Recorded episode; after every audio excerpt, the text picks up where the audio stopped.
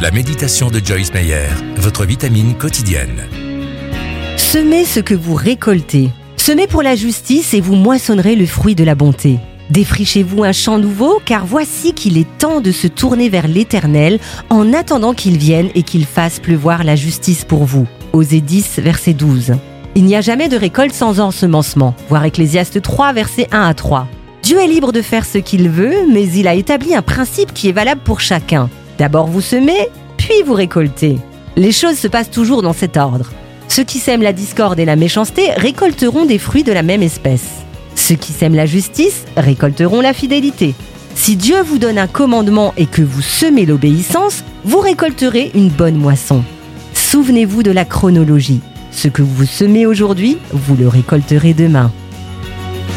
Si vous souhaitez avoir plus d'encouragement de Joyce Meyer, abonnez-vous gratuitement à la newsletter sur joycemeyer.fr.